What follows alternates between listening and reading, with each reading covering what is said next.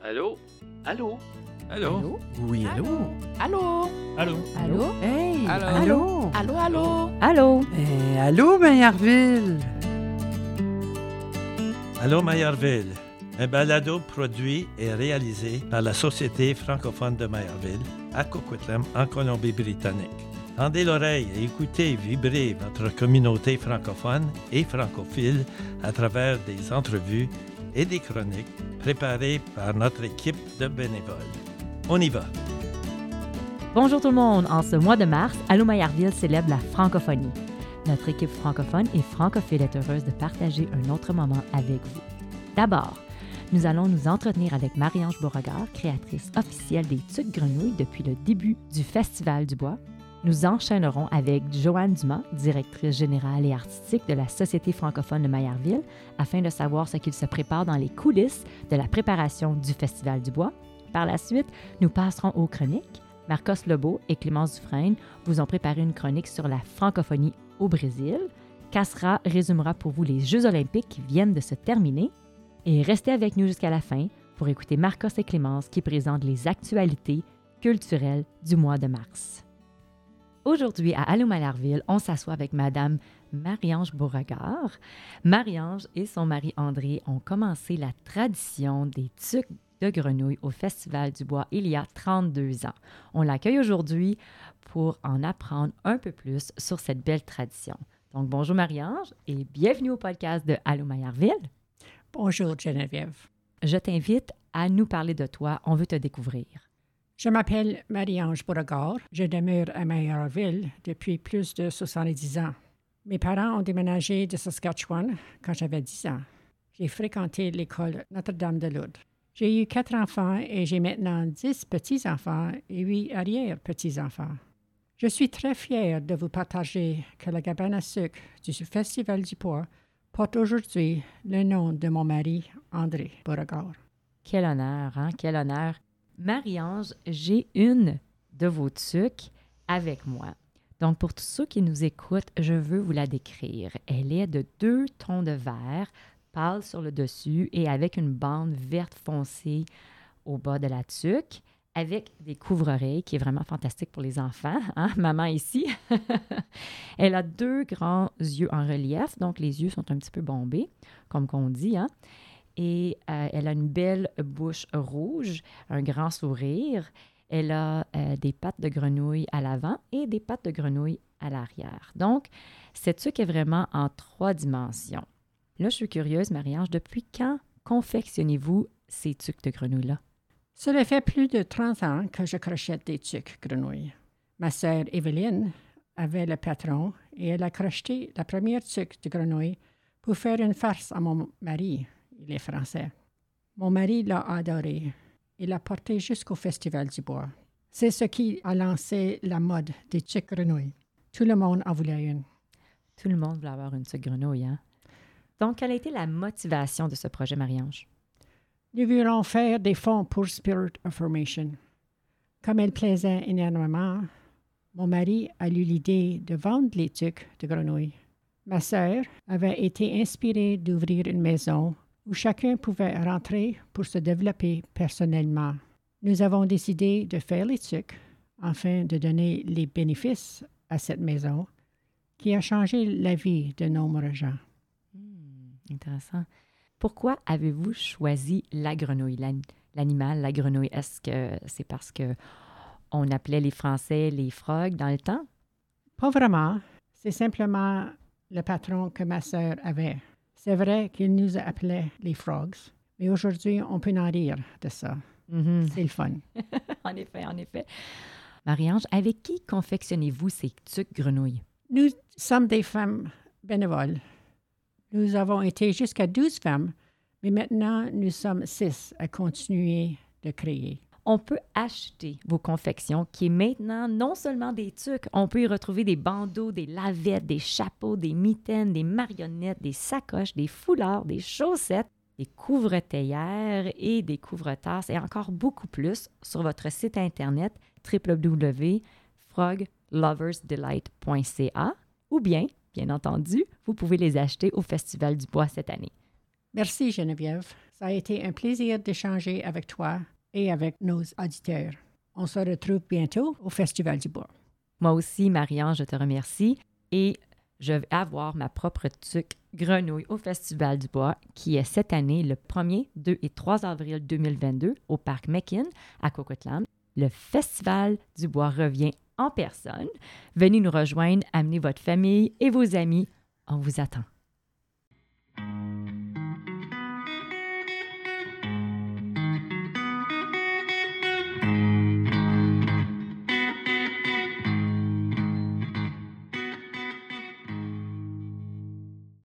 Aujourd'hui, à Allô Maillardville, on s'assoit avec Joanne Dumas. Joanne est la directrice générale et artistique de la Société francophone de Maillardville depuis 26 ans. Joanne va nous informer de l'avancement de la préparation du Festival du Bois. Donc, bonjour Joanne et bienvenue au podcast de Allô Maillardville. Bonjour Geneviève. Parle-nous un petit peu de toi. Ça fait longtemps que tu travailles ici, hein? Ça fait 26 ans maintenant que je suis là, euh, avec grand bonheur. Je dois dire, c'est un emploi qui m'a toujours beaucoup intéressé, stimulé. Disons que moi, je suis une des chanceuses que tous les matins, je me lève je suis heureuse de venir au bureau. Alors, euh, je trouve que j'ai beaucoup, beaucoup de chance. Oui, en effet. Maintenant, j'aimerais ça que tu nous parles de l'organisation du Festival du Bois. Mais l'organisation du Festival du Bois, c'est quelque chose qu'on commence plusieurs, plusieurs mois à l'avance. On doit sincèrement commencer à se préparer au moins 7-8 mois avant l'événement. Il faut d'abord dresser la programmation, euh, négocier avec les artistes et euh, bien sûr, il faut penser, bon, mais qu'est-ce qu'on va faire cette année? Est-ce qu'on a une thématique particulière ou non? Avec qui on va travailler cette année pour... Parce que le festival, c'est pas juste la musique, là. C'est vraiment toute l'élaboration du site du festival. Alors, il y a les tentes, euh, il faut penser à tout ça. Là. Puis cette année, après COVID, on s'est retrouvé qu'on a dû travailler avec des nouvelles équipes. Tout le monde, c'est des nouvelles équipes, que ce soit l'équipe de production ou l'équipe avec qui on travaille pour faire justement euh, monter les tentes, le son, la euh, pour les spectacles de musique. Alors, tout le monde, c'est du nouveau monde. Disons que notre boussole a été un peu chavirée, là, je dirais, mais on va se retrouver, puis ça va bien aller. C'est des professionnels de toute façon, alors je ne suis pas inquiète. Faut faire confiance aux professionnels, en effet. Maintenant, j'aimerais ça qu'on parle de la programmation du Festival du Bois. Est-ce qu'il y a des nouvelles choses? Qu'est-ce qui se passe cette année? Cette année, on met aussi, euh, comme d'habitude, vous savez, le Festival du Bois, c'est un événement de musique traditionnelle et de musique du monde. Alors, c'est notre créneau, c'est le créneau qu'on va continuer d'utiliser euh, pour nos événements. Alors, on a euh, des artistes d'ici et d'ailleurs. On a une belle, moi je pense, en tout cas qu'on a une belle programmation pour les gens qui euh, regardent la distribution des artistes sont très contents de voir certains noms. Alors, on a évidemment des artistes locaux comme le North Shore Celtic Ensemble. On va avoir un nouveau groupe qui s'appelle euh, le Collage Trad. Alors ça, c'est euh, mené un peu par euh, Gabriel Dubreuil. Alors ça, ça va bien aller. Il y a le Diable à 5, qui est un groupe québécois qui a le diable dans le corps, croyez-moi. On a le Winston Band qui font de la musique cajun. Alors, l'an passé, ils avaient participé à notre événement virtuel. Cette année, ils sont là en personne. Alors, on est très, très, très content de les accueillir. On a de McDade, c'est un groupe qui fait de la musique traditionnelle depuis, mon Dieu, au-delà de 20 ans, certains, qui sont une famille, euh, alors depuis euh, leur tendre enfance, qui jouent de la musique ensemble. Ils sont encore là. Ils sont originaires de Edmonton, en Alberta. Alors, on est très content de les accueillir euh, de retour au festival, parce que la dernière fois qu'ils sont venus, c'était en 2007. Alors, il était temps qu'ils reviennent. Mhm. On a Alpha Yaya Diallo euh, de la Nouvelle-Guinée qui habite ici sur Vancouver et qui, euh, qui fait le bonheur de tous et toutes. Euh, Alpha est vraiment, vraiment talentueux. C'est un gagnant de prix Juno aussi. Alors, c'est quelqu'un qui est vraiment génial. Et il y aura aussi, évidemment, Locarno qui une autre saveur, une saveur plus mexicaine. Alors, je pense qu'il y en a beaucoup qui vont se plaire euh, avec cette musique-là. Il y a vraiment des gros noms. Je trouve ça vraiment intéressant. Là, c'est sûr, on parle encore de restrictions. Comment s'annonce le festival en vue des restrictions COVID qui s'allègent? Dr. euh, Bonnie Henry a fait une annonce à l'effet que euh, dorénavant, on peut euh, danser. Ça, c'est important. Vous ne voyez pas, mais là, je danse. Alors ça, c'est très important pour nous parce que là, on pensait vraiment qu'on allait avoir un festival avec des gens assis à la table, à regarder un spectacle plutôt que de participer au spectacle. Alors c'est important. Festival du Bois a une réputation d'un événement où on bouge beaucoup. Raison pour laquelle on choisit toujours des artistes qui vont faire bouger les gens. Alors ça, on est content pour ça cette année que les gens pourront revenir au plancher de danse avec un masque, mais ça va. Ça va être bien, on, On va s'amuser. Oui, Ça, c'est vraiment une bonne nouvelle. très bonne nouvelle. Très bonne nouvelle. Y a-t-il une possibilité de manger sur place? Absolument. Mon Dieu, on peut manger. On peut toujours manger au Festival du Bois. Alors, évidemment, il y aura le kiosque de cuisine traditionnelle, euh, qui est euh, le petit bébé de Gilbert Knapp euh, depuis des années. Alors, on aura bien sûr la tourtière, la tarte au sucre, la soupe au pois, les crotons que les gens pourront euh, déguster là-bas. Il y a euh, à l'extérieur de la grande tente, du grand chapiteau, il y a des kiosques de bouffe qui seront là, euh, des food trucks. Il y aura évidemment euh, la traditionnelle poutine. Il y aura Mm. aussi les crêpes. On a un monsieur qui vient faire des crêpes minces, là, magnifiques, au fromage, puis à toutes sortes de, de- de saveurs euh, différentes. On a aussi un monsieur qui vient avec des arancino. Ça, c'est comme des, des boules de riz. C'est avec du fromage. C'est vraiment, vraiment, vraiment, vraiment bon. Alors, euh, il sera là pour euh, partager ça avec tout le monde. Évidemment, il y a des bons cafés, il y a plein de bonnes choses qui se passent. Et on espère euh, la barbe à papa, puis ces choses-là pour les enfants. D'ailleurs, je ne vous ai pas mentionné, on a une programmation vraiment géniale pour les enfants encore cette année. Petit Matin qui sera là, qui travaille avec les petits, puis qui raconte plein d'histoires. Elle fait des, des, des- des petites capsules qu'on présente habituellement sur Facebook, mais là, elle pourra le faire en personne lors du festival. Il y a Gina Lina aussi qui arrive avec toutes ses interventions vraiment agréables. Gina qui est géniale, puis ses belles chansons. Ensuite, on a euh, Yoro Nukusi qui fera une euh, présentation de djembé et de tambour africain pour les enfants. Fait que ça aussi, il va avoir de l'interaction, il va les faire participer. Et bien sûr, il y a Will's Jam. Alors ça, c'est Will Stroke. Ça, c'est l'idole des enfants. Euh, francophone ou anglophone, il est parfaitement bilingue. Il sera là encore cette année avec nous. Puis Will, c'est la vedette. C'est vraiment la grosse vedette pour euh, l'attente des enfants. Je pense que ça va être vraiment, vraiment agréable. On est chanceux parce qu'à chaque année, on a les intervenants qui viennent de l'École des pionniers de Maillardville présenter leur école. Il y a aussi le face painting qui se fait à l'intérieur de leur tente.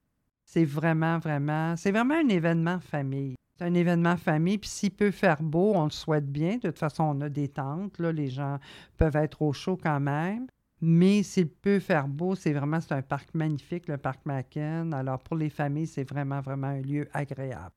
Oui, j'ai déjà été, puis c'est vrai que c'est vraiment bien quand il fait beau parce qu'il faisait beau quand j'y étais. Mhm. Maintenant, où nos auditeurs peuvent-ils acheter leurs billets? Alors, vous aurez qu'à aller sur Ticket Zone ou euh, rendez-vous sur notre site Internet festivaldubois.ca ou vous pouvez ou meillerville.com. OK, parfait.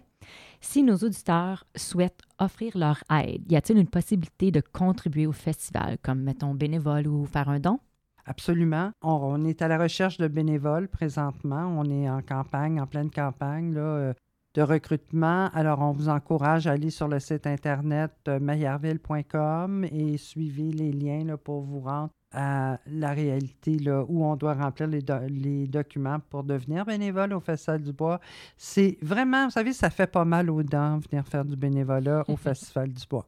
C'est vraiment agréable. Les jeunes euh, et les moins jeunes se promènent, ont du plaisir, rencontrent d'autres personnes, ils entendent de la belle musique. Il y a plein d'activités qui se passent. Et si les gens ne peuvent pas participer d'une façon ou d'une autre cette année, euh, évidemment, un don euh, serait vraiment apprécié. Nous sommes une charité. Alors, quand vous faites un don euh, de plus de 25 à la Société francophone de Meillerville, vous recevez un, un reçu de charité de Canadon. Alors ça, ça nous aide beaucoup. Ça fait une différence quand on reçoit des sous, puis que les gens nous aident à continuer de faire des activités à l'intérieur de notre espace ici euh, au Centre francophone de Meyerville. Ce fut un plaisir de discuter du Festival du Bois qui célèbre la francophonie de mille façons. Un grand merci, Joanne, et restez avec nous pour les chroniques de février. Merci beaucoup, Geneviève.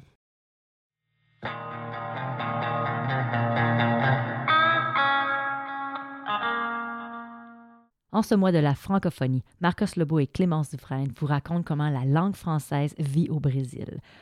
Bonjour à vous deux. Bonjour tout le monde. Bonjour Marcos.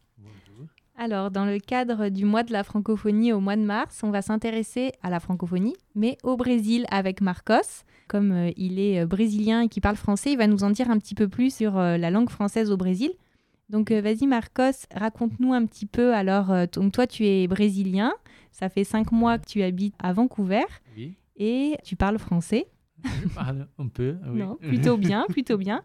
Et donc, en fait, moi, je voulais savoir comment tu as appris, en fait, à parler français. Donc, tu as appris français, euh, le français au Brésil avant d'arriver. Est-ce que tu peux nous en dire un peu plus de, de comment tu as appris le français euh? Oui, bien sûr. Mon premier contact avec la langue française a été à l'école Rio, au Brésil, où j'habitais. Euh, J'avais 12 ans. Quand je suis arrivé au lycée, j'ai dû choisir entre le français et l'anglais. Et j'ai choisi le français parce que j'avais déjà des cours d'anglais dans un cours privé. Mhm. Donc, euh, j'ai étudié le français pendant presque six ans en adolescence. Et ensuite, je suis allé à l'université et je n'ai plus jamais étudié le français. Euh, mais je pensais toujours à répondre des cours de français. Mhm. Euh, Oui, parce que là, as, tu as un bon niveau. Donc là, si tu me dis que Oui. tu as appris six ans le français quand tu étais adolescent et que maintenant euh, tu parles comme ça, je te dis chapeau. Oui. et, et donc, cette opportunité s'est présentée euh, lorsque que j'ai décidé de venir vivre au Canada en 2019. Donc, euh, depuis 2019, j'ai repris des cours de français euh, avec une prof française euh, qui habite à Rio. Ok. C'est ta venue au Canada qui t'a qui t'a donné Oui. envie de reprendre euh, cours de, de français.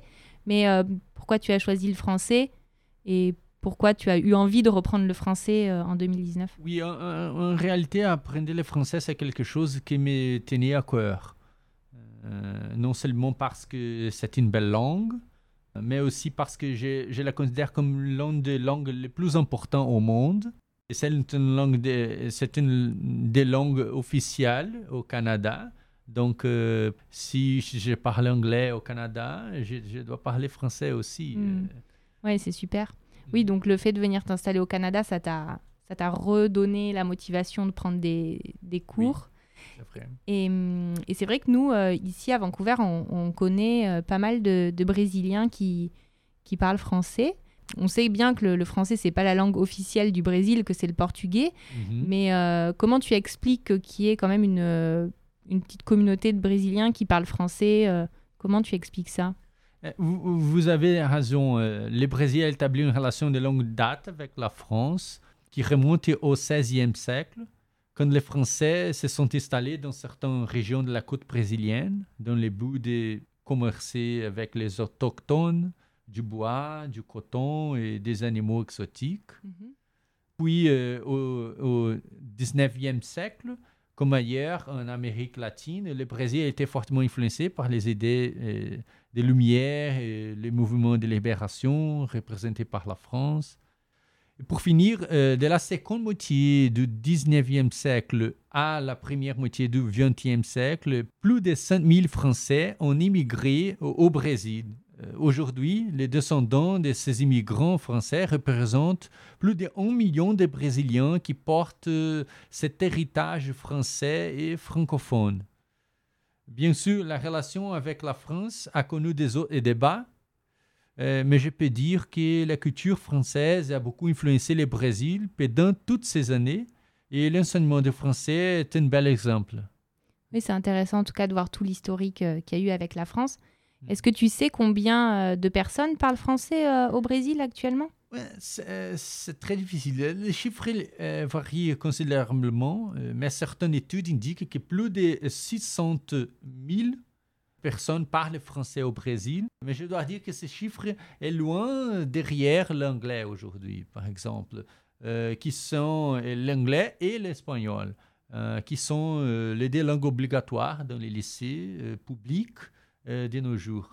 Aujourd'hui, malheureusement, peu d'écoles publiques.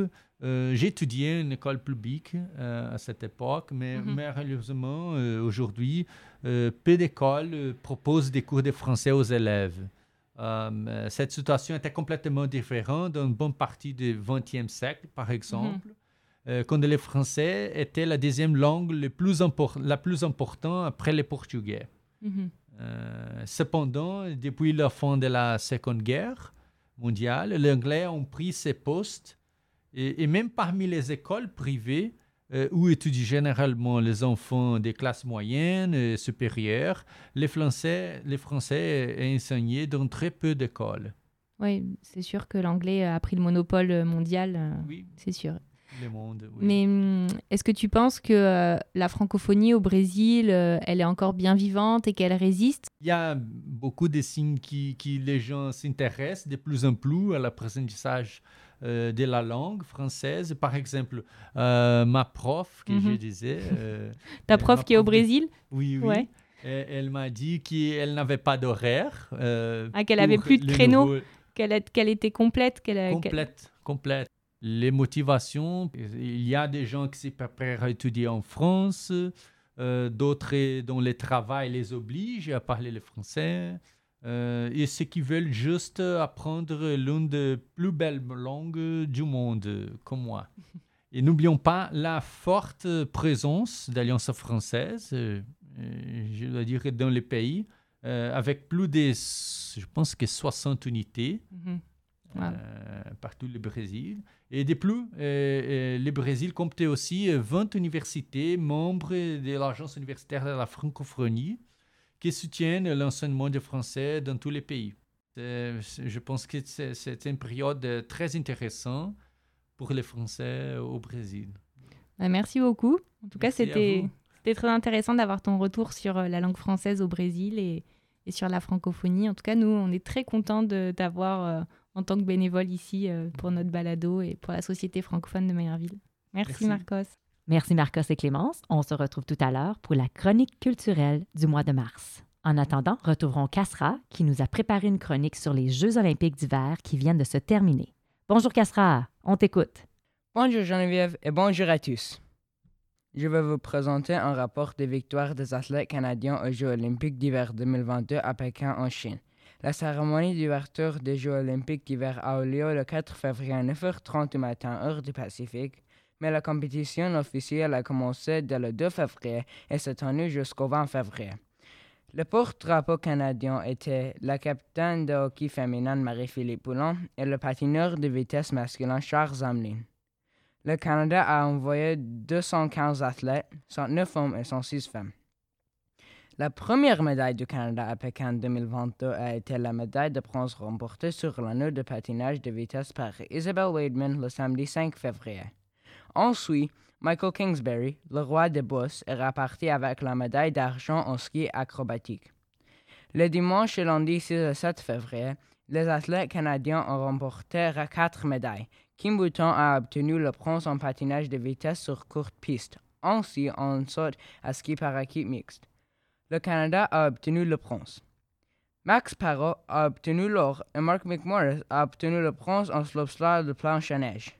Je dois mentionner que Max Parrot a obtenu la médaille d'or euh, tout juste trois ans après avoir reçu un diagnostic de cancer.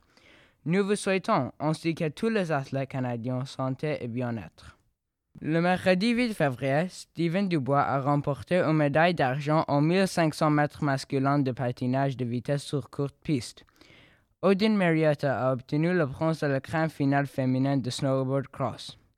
Le 10 février, quatre autres médailles pour le Canada. Une médaille de bronze obtenue par James Crawford en slalom combiné alpin masculin, un autre bronze en saut par équipe mixte. Je retenais mon souffle en regardant l'atterrissage de Louis Irving dans le saut en équipe mixte. Il a parfaitement fait.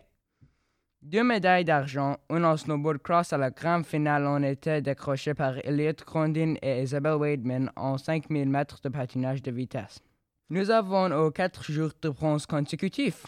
Le 12 février, notre équipe mixte de snowboard cross a remporté une autre finale de bronze. Le prochain jour, Steven Dubois a encore obtenu une médaille. Cette fois, une médaille de bronze aux 500 mètres patinage de vitesse. Le 14 février, Christine Dupont a obtenu une médaille de bronze en monobobsleigh. Et le 15 février, Max Parra a obtenu sa deuxième médaille, une bronze cette fois. Autre bonne nouvelle ce jour-là, le Canada a obtenu sa deuxième médaille d'or grâce à l'équipe féminine de patinage de vitesse. Cette médaille était la troisième médaille d'Isabelle Wademan à ces Jeux olympiques d'hiver. Elle était notre porte-drapeau lors de la cérémonie de clôture. Cette deuxième médaille d'or nous a porté chance pour le lendemain. L'équipe Canada a remporté notre troisième médaille d'or au relais masculin de patinage de vitesse sur piste courte de 5000 mètres et notre équipe féminine de hockey gagne contre les États-Unis, ce qui nous a valu notre quatrième médaille d'or. Quel jeu poignant! Comme tous les Canadiens, j'ai vraiment adoré regarder ce match. Le 17 février, Marielle Thompson a remporté une médaille d'argent lors de la grande finale féminine de ski cross. Le jour suivant, jour 14, nos équipes masculines de curling est montée sur le podium avec une médaille de bronze et Laurent Dubreuil a obtenu une médaille d'argent en patinage de vitesse sur longue piste. En demi-lune de ski libre féminin, Cassie Sharp a décroché l'argent et Rachel Carker le bronze. Cassie Sharp a obtenu cette médaille juste après une blessure au genou. Quelle détermination! En patinage de vitesse le samedi 19 février, Ivani Blondin nous a apporté une médaille d'argent. Le dernier chapitre des Jeux olympiques d'hiver 2022 cette clôture par la médaille de bronze de Justin Cripps et de son équipe en bobsleigh. Pour ces Jeux, le Canada a obtenu 26 médailles, dont 4 d'or, 8 d'argent et 14 de bronze, et avait le quatrième plus grand nombre de médailles. Je suis moi-même un athlète et j'adore le sport. J'étais ému en regardant certains de ces Jeux parce que représenter le Canada aux Jeux olympiques de 2028 est mon objectif et mon rêve. Je sais combien de travail et de pratique il faut pour être qualifié à un Jeu olympique. En tant que Canadien, je remercie tous les athlètes canadiens, qu'ils soient montés sur le podium ou qu'ils le fassent à l'avenir. Ce sont mes modèles.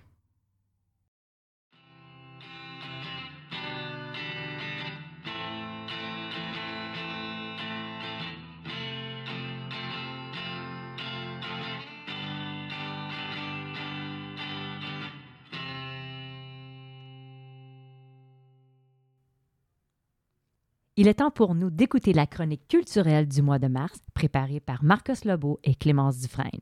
Ils vont nous donner de bonnes idées de sortie pour ce mois de mars et le calendrier à venir de la Société francophone de Maillardville. Bonjour Marcos et bonjour Clémence. Bonjour. Ça va bien tout le monde? Ça va Oui, super. ça va. mois de mars, je suis vraiment excitée. Vous avez vraiment plein de choses à nous dire. Donc, on, on y va, on se lance. Euh, Marcos, qu'est-ce que tu as pour nous pour le mois de mars? Oui, merci euh, Geneviève, merci Clémence. Euh, mars, euh, c'est un mois très spécial pour nous tous. Euh, Est-ce que tu sais pourquoi? Bien sûr, c'est le mois de la francophonie. Oui, c'est vrai. Nous avons beaucoup de choses à faire partout au Canada et nous ne voulons rien manquer, n'est-ce pas? Non. De nombreux événements se déroulent ces mois-ci. Les rendez-vous de la francophonie sont probablement les plus importants. Pour ceux euh, qui ne connaissent pas, les RFF, comme ils sont connus, euh, sont des événements culturels qui se tiennent chaque année au mois de mars euh, pour promouvoir la langue française et la culture francophone au Canada. Et le pic de célébration a, a lieu le 20 mars alors que nous célébrons la journée internationale de la francophonie. Oui, en effet. Pouvez-vous nous donner une idée de certaines de ces activités pour la Colombie-Britannique? Bien sûr, euh, il y a de lancement des livres, des lectures de livres pour les enfants, euh, des pièces de théâtre, des concerts de musique et un atelier artistique, etc. Ce qui est intéressant, euh, c'est qu'il ne se limite pas à Vancouver. Victoria et Kamloops participent également. Vous pouvez consulter les programmes à rvf.ca en cliquant sur Activités, puis sur Calendrier des activités. Et vous pouvez effectuer une recherche par province. Par province. Oui. Et toi, Clémence, j'ai entendu parler d'une nouvelle application qui va sortir. Pourrais-tu nous en parler? Oui, tout à fait. Alors en fait, euh, c'est le lancement de l'application Franco Quiz. Donc c'est une application qui a été euh, créée par euh, la Fédération des francophones de Colombie-Britannique et certains de ses membres, dont notamment la, la Société francophone de Mayerville. Et l'idée, en fait, c'est de proposer une application innovante, amusante, éducative aux francophiles et francophones de Colombie-Britannique pour apprendre en, en fait à découvrir la province à travers des petits circuits. Donc voilà, il peut y avoir des circuits sur Nelson par exemple, sur Mayerville, etc. Je vous invite vraiment à consulter cette application sur l'App Store ou Google Play. On retourne à Marcos. Qu'avez-vous d'autre pour nos auditeurs? Oui, et le rendez-vous de la francophonie vous réserve une autre surprise en mars. Il lance son balado. Un balado, on aime ça les balados. C'est incroyable. C'est incroyable de voir des initiatives comme la nôtre qui font la promotion de la francophonie au Canada. Qu'est-ce qu'ils vont présenter dans ce balado? Euh, il contiendra une série d'interviews avec des artistes, des chefs cuisiniers, euh, tous ceux qui sont engagés euh, dans la francophonie. Euh, vous pouvez également consulter les premiers épisodes sur les sites de les RFF. L'Office national du film du Canada participe également aux célébrations de la francophonie. Il expose gratuitement en ligne des documentaires, des films des animations et des productions interactives. Le programme est aussi disponible sur les sites des RFF. Et enfin, le rendez-vous French Film Festival, qui se déroule ici, à Vancouver, continue de mettre en valeur les productions franco-canadiennes en mars. Allez les voir sur leur site internet à rendez-vous-vancouver.com. Rendez-vous-vancouver.com. Excellent. Et un dernier mot, je promets. Vas-y, un Le- dernier mot. oui, oui.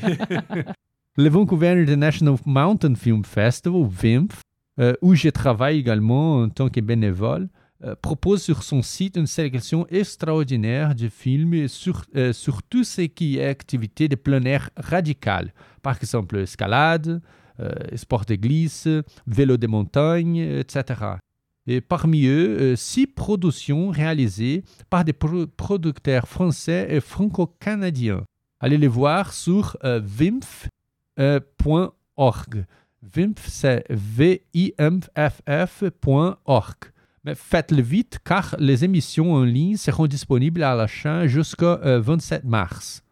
Parfait. Donc, on peut les acheter jusqu'au 27 mars. Oui. C'est uniquement en ligne ou c'est un... ou c'est en personne aussi? Non, ils sont en personne, mais, mais le festival va euh, sera fini euh, à mars 6.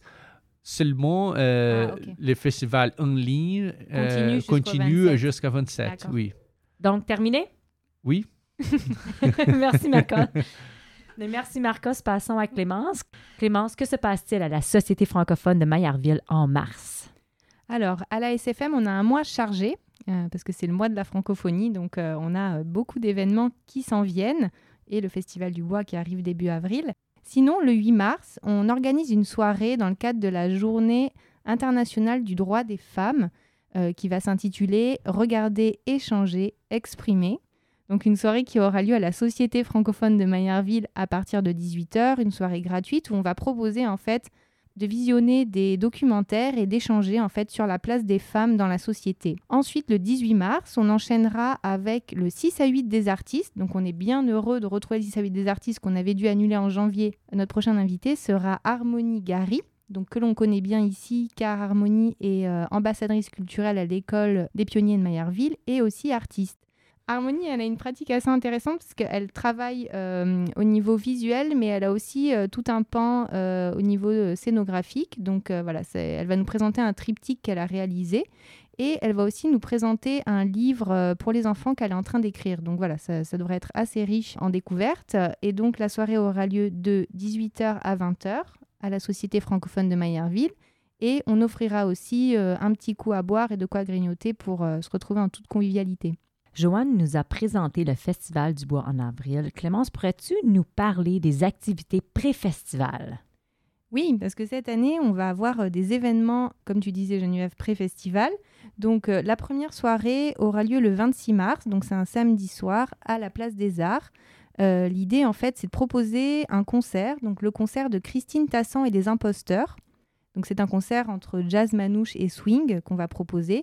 Le spectacle aura lieu à 19h, il sera gratuit sur réservation.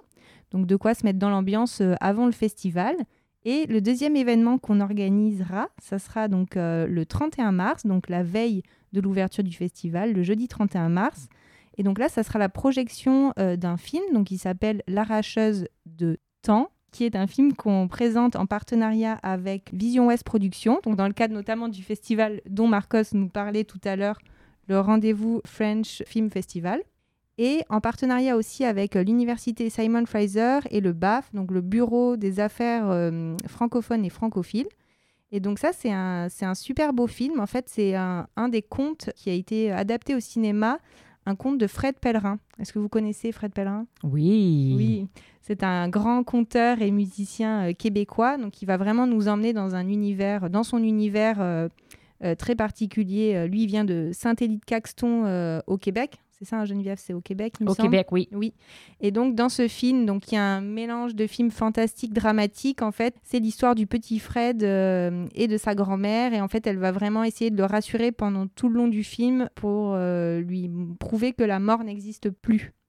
Donc voilà, c'est un mélange dramatique, fantastique, et ça sera gratuit au Cinéplex de Coquitlam à 19h merci beaucoup à vous deux.